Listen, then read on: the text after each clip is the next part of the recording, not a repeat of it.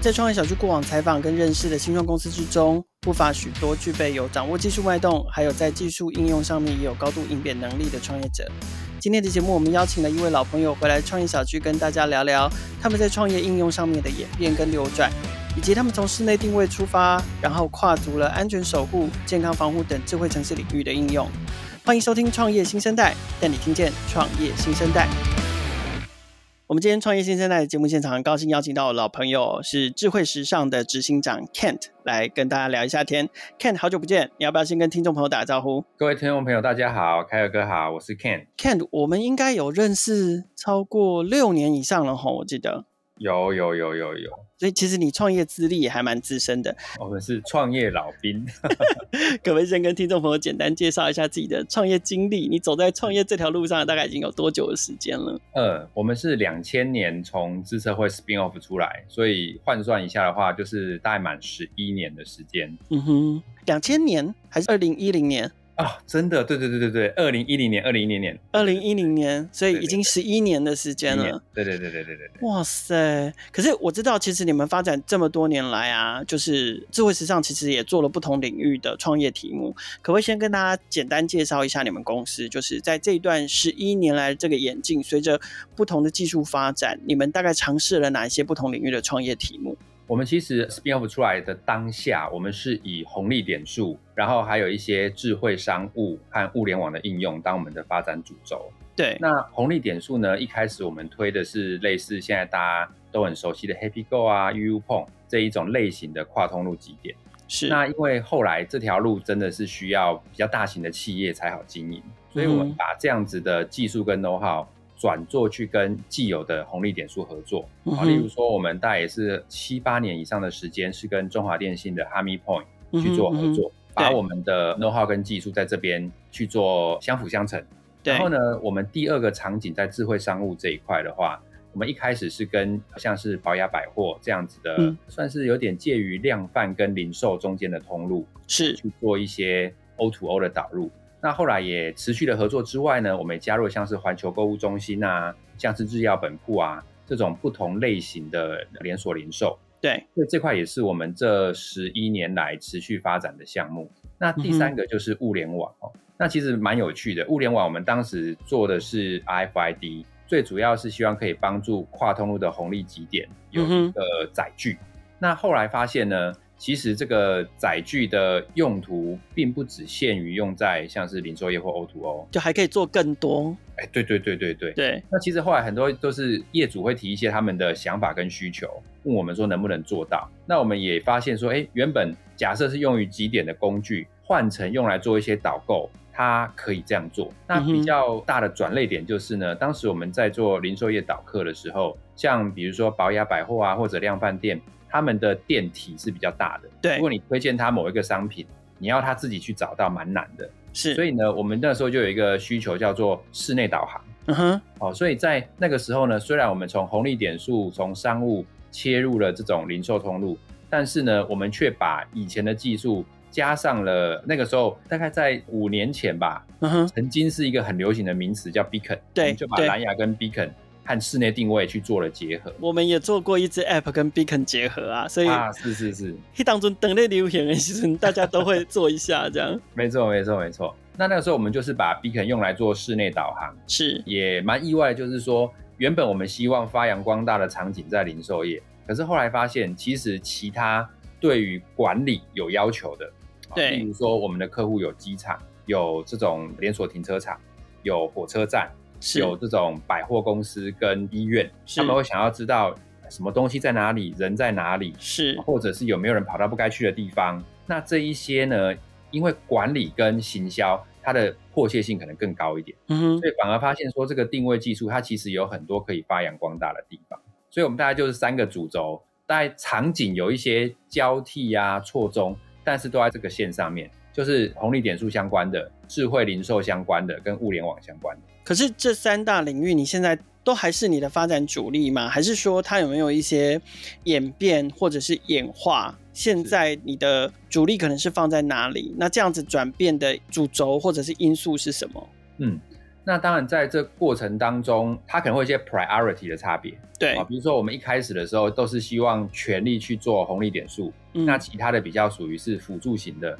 或大家有经营新创公司，也会知道说会有一段时间要去接案子，对，养一些现金流。所以我们很多时候呢，当然从旁人的角度可能会觉得说我们在做梦，就是辛苦赚钱，然后去投在那个还要时间去发酵的东西，是持续创新研发。对，这确实是两难呐，就是赚那个面包的钱很辛苦，可是我们还是希望去做理想中的事情，那会有一些拉扯。那所以不瞒您说，就是一开始我们是以红利点数当成我们绝对的 priority，但是在后面的过程当中，大概两到三年的时间，刚好接到我认识你的时候，其实我们在前两年是很快速的消耗资源，对，然后呢，在第二年。的下半年开始决定要先养活自己，嗯哼，然后养活自己过程当中，我们把红利点数变成是服务有点数的客户，像中华电信是，然后呢，把一些物联网啊或者是一些零售业的技术变成是接 project，嗯嗯，用专案的方式，然后大概在就是过程当中，我们会把能够赚到钱的项目当成优先。然后在有一个平衡点之后，我们又回头过来发展刚才讲的，把物联网跟点数全部用在零售行业产业里面。这个在大概在四五年前，我们也有一段时间是比较突出啊。我说在这个领域里面是比较突出，就是比较受到客户的一些肯定啊等等。那可是呢，毕竟就是对于台湾要经营这种零售业或者实体的这种销售来讲，最在意的仍然是我怎么把营收很快速的带动起来。那说实话，用 O2O 来做导客，在几年之前，毕竟消费者的手机不是人人都是非常好的状态，还没有那么普及。对，嗯，然后我们的成效很难去跟那个呃，比如说我打个折，可能就会比我们这样子的导客还要来的好好几倍。对，所以我们竞争的对象不是说我比别人的科技好。而是我为业主带来的效益有没有他习之的方法好？是、哦，所以在那过程当中，我们也不得不暂缓那一块的持续研发。嗯、我们还是要把那些学到的东西累积下来，know how。换成当下可以换到现金流的项目，对，所以我们才接到了像，其实我们第一个案子的转类点是，我们把在商场的室内定位技术用在台北车站的室内导航。嗯哼，那这个也是很幸运，就是亚旭电脑，就是华硕集团的亚旭电脑，对，他们去承揽了台北市政府在台北车站的 BOT 的专案，对，然后就是要去做到智慧化，那其中一大项就是室内导航。嗯哼，那那个的难度很高，因为如果有去过台北站的朋友都知道。它一个棋盘格大厅，台北迷宫，哎、欸，对对对对对对对，对，所以要在那个地方用一些物联网的装置做到精准的定位，其实很困难的，因为你要放那些感测器都没没地方放，所以那个标案当时开出来的时候呢，是允许用大概八千颗 beacon 去做室内导航。这个标案他们当时在评估的时候，那我们为什么后来可以胜出呢？因为我们的所有的技术都自己研发了，然后也在零售业也打磨一段时间，所以我们就只用了四千三百颗 beacon。就达到了原本八千颗比肯达到的规范的精准度还要高。OK，那对那个也算是某一种程度的一战成名啊。所以在那个案子之后，我们就有像机场啊、停车场啊、医院，大家就后面就会有这一些机会出现。所以我们就发现，哎、欸，这也是一条可以发展的路。OK，所以我觉得这也是为什么，就是你们后来也有把一部分的这个。重心转移到智慧城市相关的研发上面嘛？我记得今年的智慧城市展也有看到你们在现场摊位，然后我有留意到，就是像你们跟云林县的合作，就是现场我记得有展出，就是跟云林县的这个合作其实是非常指标的案例。所以可不可以跟我们多聊一聊这个案例的起源？就是说，呃，我印象中它好像一刚开始的应用是跟智慧校园比较有关系，然后慢慢慢慢扩及到整个社区。可不可以先跟我们聊一下这个案子从什么时候开始？然后它一开始是怎么样的应用的？好啊，其实这个我发现很多我们在做的事情，它都是随着时空演变，它都会自己找到出路。我们其实，在做定位的时候，那个时候都针对室内。那其实是在三年前，在屏东县政府这边，他们在竹田乡西势村有一个示范场域，他们希望呢，未来的长辈在养老的时候呢，不是都关在机构里面或在自己家里面看电视，是希望可以走出来活动的。所以他们做了很多的户外的设施，是呃友善这些高龄长辈的，也有很多活动，还有一些像跟国中的学生结合去做一些长辈跟青年的共同相处这些 program。那当这些东西都设计好之后，他们就担心一件事情，哎，如果真的都鼓励长辈走出来，如果长辈因为您知道就是年纪大了，有些失智风险的话，走丢了怎么办？所以他们在寻找一种机制，可以去确保长辈的户外安全。哼，那那个时候呢，大家都知道，就是哎，GPS 手表、GPS 手环，对，可是 GPS 本身非常耗电，大概充一次电只能撑一天。如果你 GPS 一直开的话，嗯，所以他们就一些机缘巧合就找到我们，就是说，哎，你们有做室内定位这个技术，因为我们是用蓝牙，所以它可以半年到一年再换一次电池，能不能用在户外？所以因为这个题目，我们开始去思考怎么把我们的室内定位技术的省电的功用放在户外。所以，我们从呃屏东县竹田乡开始做，针对长辈的防走失，那也做出了一些这个范例，然后也在一些智慧城市啊、智慧城乡的活动底下，有机会推广给其他县市知道。那也是在这个机会，就是跟云林县政府的计划处这边开始接洽，他们就有提到，就是呃，其实，在云林那边，他们有很多地方是属于城乡之间，对，比如说它有很像我们一般的一线都市的这个斗六市。也有很多像是水堆啊，或者什么，就是真的就是务农的这个乡间，那生活形态不一样，所以要把这些智慧科技导入的时候，它的挑战跟那种相较比较一致性的都会会不一样。所以呢，他就希望说我们在水堆跟在斗六两个差距比较大的地方做实验。那我觉得计划处有一个非常好的概念，就是今天呢，就算我们的目标是长辈，你要把一些科技的东西介绍给长辈是很困难的，因为生活形态差距很大。反而呢，长辈最疼的人是谁？是自己的孙子孙女。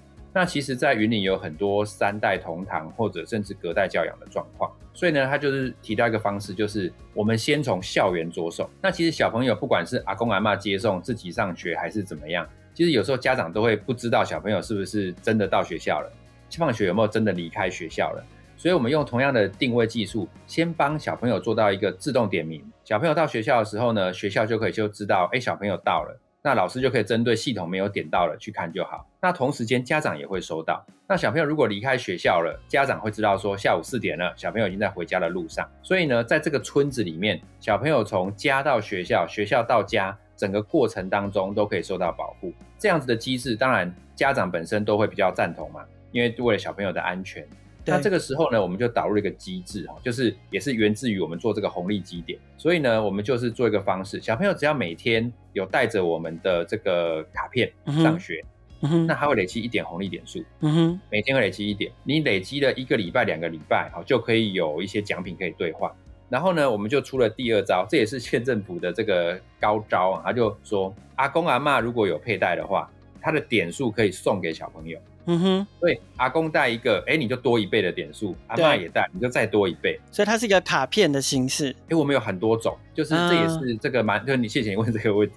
我们有卡片型的，就是有时候学校有那种学生证嘛，对，或者阿公阿妈他想要放健保卡，他就像我们一般上班识别证那种卡。识别证，对对。然后呢，我们有钥匙圈型的，就好像我们进那种地下室那种磁扣。就是有时候我们不想觉得说我带一个特别的东西，好像被识别化或感，嗯嗯，被监视。对对对对对，大家就不会觉得这是一个什么特别的。那第三种呢，在屏东云林很受欢迎的就是香火袋，或我们讲平安符。对，那这个最早是潘孟安潘县长的 idea，他就是你要把一个东西让大家觉得愿意带在身上，一定要跟他生活经验是一样的，保平安，也有一些保平安，对，就这个想法在里面。所以我们也有香火袋的形式。这些东西就会依照不同地区他们的喜好，让他们挑选。OK，对，所以那个时候在云林就是先做了小朋友，在做阿公阿嬷，就发现用祖孙互相带动，哎，让这个科技可以导入。嗯、可你刚刚有讲到说，它还结合了点数的这个奖励机制嘛？那你怎么确定说它有带还是没带？不管是祖孙，因为我们那个做法其实是这样子，我们在云林啊，或者在屏东，我们有合作的县市里面，我们会在很多的呃路口去放蓝牙的感测器。哦，所以小朋友经过了，到了学校了，我们就知道他来了，系统就会知道他来了，因为给点数是鼓励的诱因嘛，但最主要我们还是要知道说，如果小朋友上课时间跑出去了，他到底现在人在哪边，需要系统直接找到，所以它概念上它不会像 GPS 这么全面防护。可是，在一个大的区域里面，我们可以把它当成是自动感测的摄影机。因为我们以前找人都是先调摄影机嘛。可是你光是要找到要调哪一支摄影机，几点几分几秒，好累。对。那我们现在是你经过这个路口，哎，系统直接告诉你说，在这里赶快调这里的摄影机，嗯，概念上是这样。OK，它也是可以跟其他的这个，比如说安全的监视系统有相辅相成的这个效果。对，OK，这个装置或这个产品，它有一个名字吗？哦，是我们叫做天伦 D 加 A B C 的 D。哎，对对对对对，A B C 的 D，然后加减乘除的加。OK，为什么会取这个名字？这个名字其实叫台语的谐音，叫底加，因为我们其实重点是要找你在哪里嘛，所以就是底加。然后天伦就是祖孙，对对对对对对。OK，所以它叫做天伦迪加卡。那除了像刚刚你讲的这个应用，就是比如说防走失，然后就是说这个迪加卡它在智慧社区里面还有什么重要的应用场景？可不可以再给我们举一两个例子说明一下？其实我们都知道那个家长的心态啊，就是说这些工具或者服务最好都不要发生作用。当然，对，所以。其实给家长这种安心感是很重要的，所以呢，我们的重点就是在于说，现在很多那我们叫做夹心诶三明治族群，就是上有高堂，下有子女，没错。其实这两个都是你该担心的对象。是。那可是我们又是双薪家庭，又要去工作，那这个其实就会有一些潜在的压力。那如果当他有了一个系统之后，他基本上比较可以想的就是，哎，有状况我会知道。对，好，我没状况都不用紧张。嗯，那我们也为了就是说让大家很好去切入这块，我们也不希望大家去下载 APP 啊，学习新的操作，所以我们把这些全部都做在 LINE 上面。哦，因为你想想看，我如果父母亲八十岁，我可能也有点年纪了。对。不要再告诉我很多要怎么 download 啊、注册啊什么，然后到时候还要更新还是什么的。哎、欸，对对对对，对啊，OK。所以这个是站在一个预防的这个角度，然后结合现有的科技，让大家就是好上手、好采用。OK。那后来呢？后来在我访谈前收集一些资料的时候，我又有看到这个服务又延伸到了警察族群。OK，而且它好像跟你要说它广义的，当然跟安全有关系，可是事实上它好像更贴近所谓的健康这件事情多一些了。所以为什么后来这个应用会延伸到警察族群？背后有一个什么样的故事？然后那它是怎么应用的？OK，这个科技真的是很有趣的东西啊！就是有时候你要取代一个东西，是因为你有一个优点，可是到了某些状况，你会发现你取代掉那个东西，又具备了解决下一题的优点。嗯、那我现在要讲的就是 GPS 这件事情，对、嗯，就是当我们在一个比较大的社区里面去推这种用蓝牙来去做安全防护，它的优点就是不用去考虑换电池，嗯，你不用去管小朋友调皮，管那个爸妈忘记，嗯，但是呢，它的缺点就是跑出这个村子怎么办？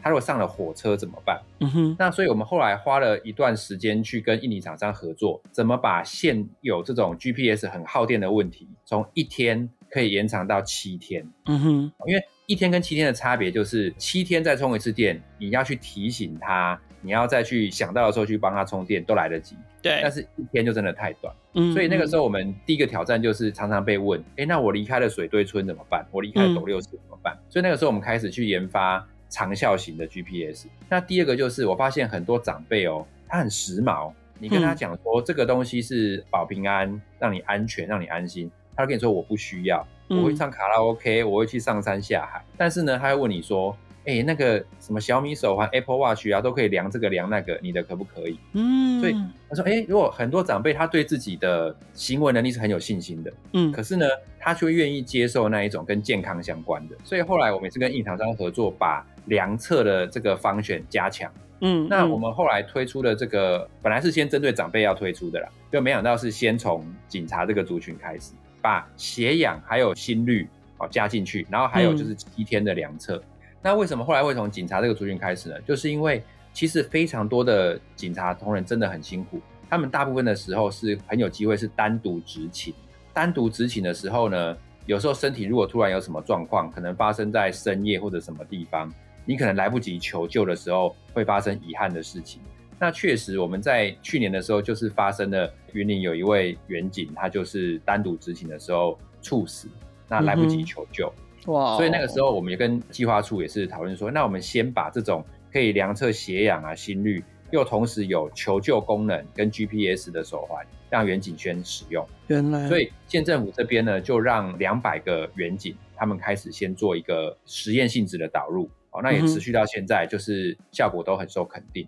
所以就是已经确定，就是会持续的再使用下去。OK，所以现在延伸在健康领域的应用是先发生在一个特定的族群，就是很容易过劳，然后对，很容易突然的时候发生身体状况的警察族群身上。对，但因为警察族群的导入就是还蛮受肯定的，对，所以后来呢，他们也想到还有一个族群其实很危险，就是呢曾经。被报过走失的对象，因为以前我们假设要找这个谁来关怀的话，可能从年纪啊，从有没有失智症啊等等。但是呢，回头过来想，哎、欸，有去派出所报过案的，这个才是最该关怀，因为他已经走失过一次了。嗯哼。所以后来呢，县政府就针对就是有曾经报过走失案的长辈，对，他可以来免费申请这样子的手表。嗯哼。那当然，因为他也长辈也有点年纪了嘛，所以这些健康量测对于去掌握他们的状况也是很有帮助的。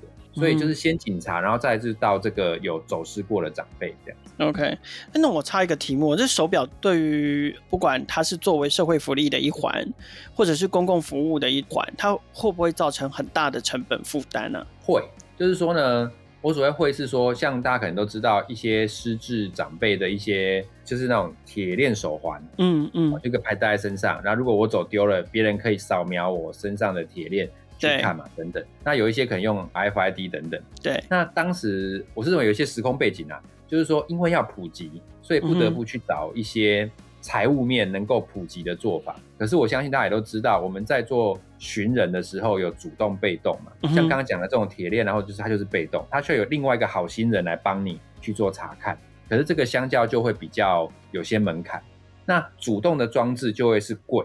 就是你跟这个铁链手环比，它那个成本可能不是差一倍两倍嘛。嗯哼。那再来就是说呢，如果我们要去做一个层级上面的分配的话，我是觉得高走私风险的，因为它会带动的家庭成本、社会成本很高。嗯哼。所以我们或许可以就是从最有风险的往下去找。去看说我们的这种社会福利可以 cover 到什么样子的程度？嗯嗯，那先把最容易走失的人先保护起来，先把高风险的照顾好。对对对，就是他们有一个数量，它很难降到一个成本。嗯，可是我们这些对象，他也不到能够降低到什么变成台币三百块、五百块这样子的水准，所以我们会建议就是优先防护那一种高走失风险的。嗯哼。而且，其实他们如果起了示范作用的话，对于其他的使用族群来说，也许他们是愿意自己付费，然后一起加入这个防护网的。OK，所以延伸到这个健康的领域，然后延伸到警察的族群，跟刚刚有提到的这个高风险的族群里面，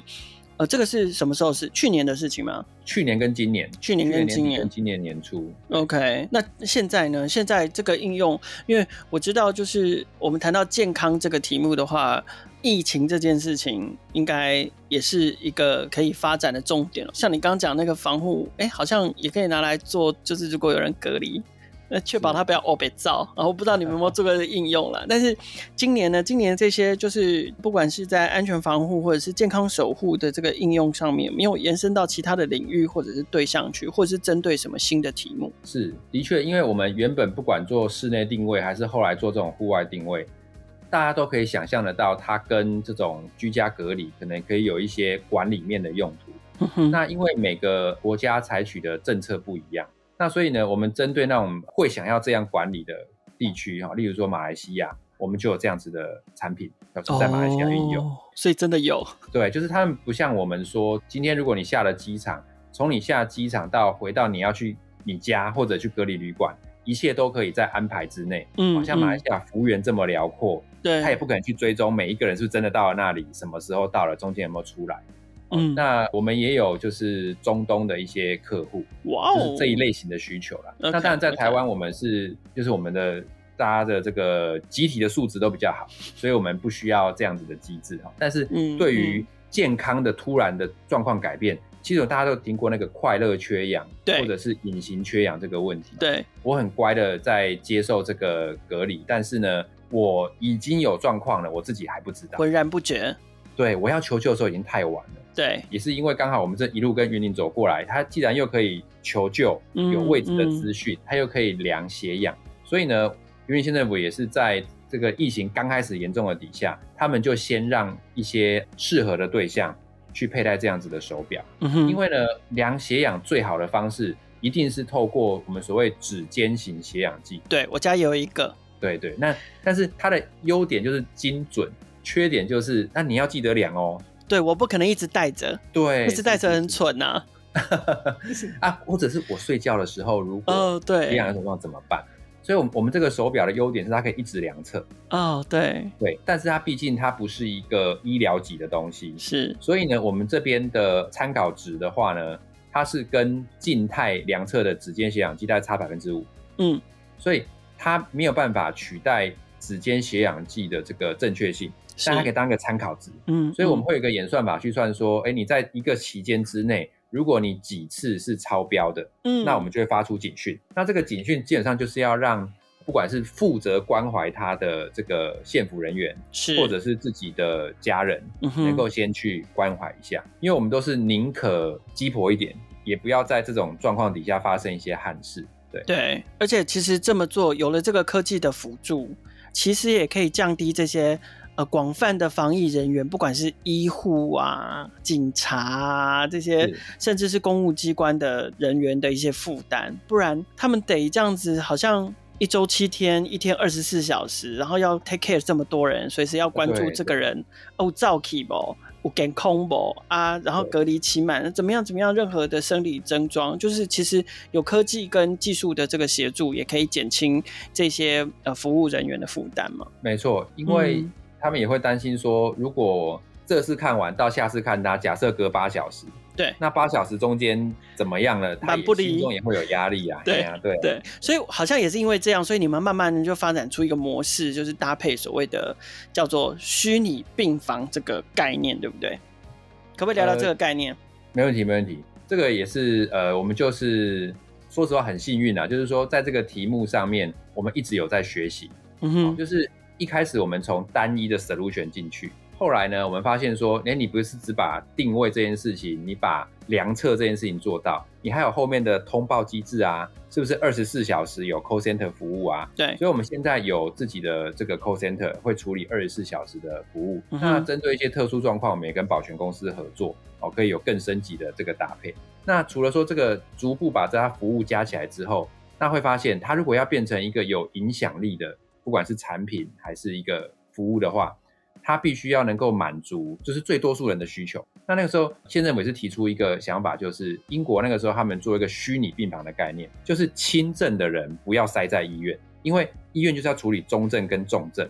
那很多轻症只是因为确诊，他进去占用了医疗资源，对。可是呢，很多中症症的人进不来，然后呢，轻症的人他可能也。不一定需要待在这里。其实，事实上，前一阵子台湾的疫情比较严重的那个时候，有一度也是用这样的方式来处理，就变成是说，医院只留给中度或重症的患者来使用，那轻症的其实是我们可能是直接征用像旅馆作为集中检疫所。那因为县政府他们的概念就是那个时候采用我们的这个智慧表去做这些血氧的关怀，是一个紧急应变。那紧急应变，他们当下就会感觉到，就是说，其实这整个动起来都是一连串的紧急，一定会有一些东西会有一些疏漏啊，然后再修改啊等等。所以他们那个时候想说，哎，如果我们要做这件事情，我们不要等到疫情又升高了再做，应该现在就要开始，先练习，先防范于未然。嗯哼。那对于县府来讲，我们有一个终端可以随时量测的东西，可是对于中间这种虚拟病房的平台，因为我们如果不管是把人分散在旅馆，分散在自己家里面。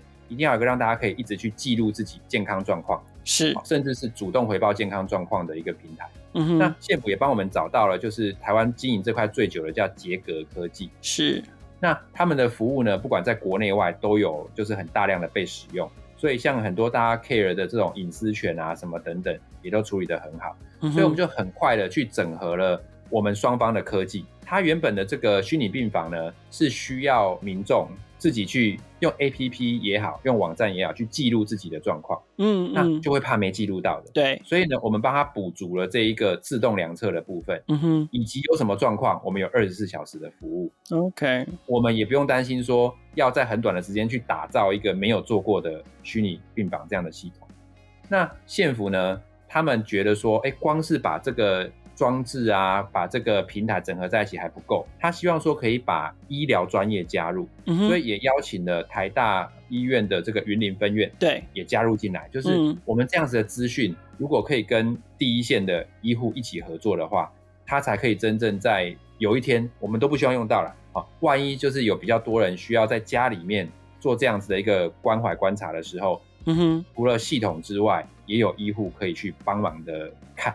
然后呢，县府更有趣的就是，哎、欸，他们现在没有人要隔离嘛，不需要。我说现在就是这个时间点，他说他们自己来扮演那个被隔离者。哦，他们自己来测试。对，就是他就是哎、欸，当成就是说我就是被隔离的对象，那我带这个装置，然后呢，我也去记录，然后我也一人分饰二角嘛。因为其实真的发生状况的时候，县府团队一定也是要去看这一些统计啊、仪表啊的人，所以我这个时候就来看，我就会知道说。如果发生状况的时候，我是如何得知的？嗯嗯，嗯，什么时候我该采取什么行动？那有没有我现在用起来 K K 的地方？嗯，因为我现在如果用起来 K K 的，万一真的要用的时候又手忙脚乱。所以他们亲自来做使用者流程测试，这样子。哎，是是是，对是是对、嗯，所以像我们合作的这个县府同仁，他们就是。同时有指尖血氧计，同时有我们的表，呃，然后呢，okay. 又同时去操作这一些东西，所以是让我非常的敬佩。OK，所以其实我觉得这个东西我们叫做预防医学嘛，因为因为说真的说不准啦，就是说，当然台湾现在的疫情也又渐渐的恢复了，可能比较没有那么严峻的情况，但是看起来这个传染病可能接下来会在我们的生活中陪伴我们很长。一段时间或很大的比例。再者，其实我觉得它也是可以应用在一些有长期的慢性病的这个相亲身上。其实我觉得回到刚刚前面 Kent 有提到一个很重要的观念，它还是可以应用在所谓的这个高风险的族群上面。所以这个虚拟病房其实是可以变成就是。在健康上面的高风险族群的一个，也可以落实在他们的生活之中，这样子。是是，OK。好，那最后呢，最后可不可以再跟我们聊一下？就是除了前面我们今天用了一个你们跟云林县政府相互合作，在公司协作上面一个很好的范例，来做我们今天节目的主题。可是，呃，回到你们公司。除了我们今天聊的事情之外，智慧时尚还有没有其他的进展或者是计划想要跟大家一起分享的？就是我相信在这段期间里面，大家在家里面也都闷到了，所以我相信就是在接下来，如果不管是疫苗还是各种情况都大家觉得很放心的情况底下。实体零售的这个买气一定又再回来哦、oh. 大家可能这阵子都是用这个滑鼠或者是手机荧幕在买东西，对，都忘了回到那个商场 shopping 的这种快感。是是是，所以其实我们这边有很多这个最新的导购科技，那也是希望说，如果有经营零售业的朋友，呃，有经营卖场的朋友，有想要知道一些国内外最新的一些做法的话，也都很希望给我们有机会去做介绍。那先跟大家卖个关子哦，大概就是在九月初啊，九月初九月中会有一些新的卖场百货公司开幕，也看到大家可以来体验一下。OK，所以在智慧城市这个大的框架里，在前面疫情比较严峻的时候，我们把我们的技术跟应用的重点主要关注在安全跟健康这个领域。等到我们的生活开始恢复的更为平顺、更为正常一点的时候，智慧时尚要准备在。回防回来主攻就是智慧零售、智慧消费这个领域了。是是是是。OK，今天非常感谢智慧时尚的执行长 Kent，我们的老朋友回来创业新生代跟我们聊天。创业新生代每周都会固定更新，除了采访科技跟商业模式创新的创业家故事外，我们的议题也扩及创业成长、数位科技的产品与服务，值得大家支持的群众集资计划，以及改变影响社会未来发展的社会创新企业。创业小聚的朋友，除了可以在 SoundOn 上面听见每一个创业新生代的故事，也可以在 First Story、KKBox、Apple Podcast、Google Podcast 还有 Spotify 上听见。欢迎大家随选收听、订阅、分享、留言、评价，和我们一起共同关注创业新生代。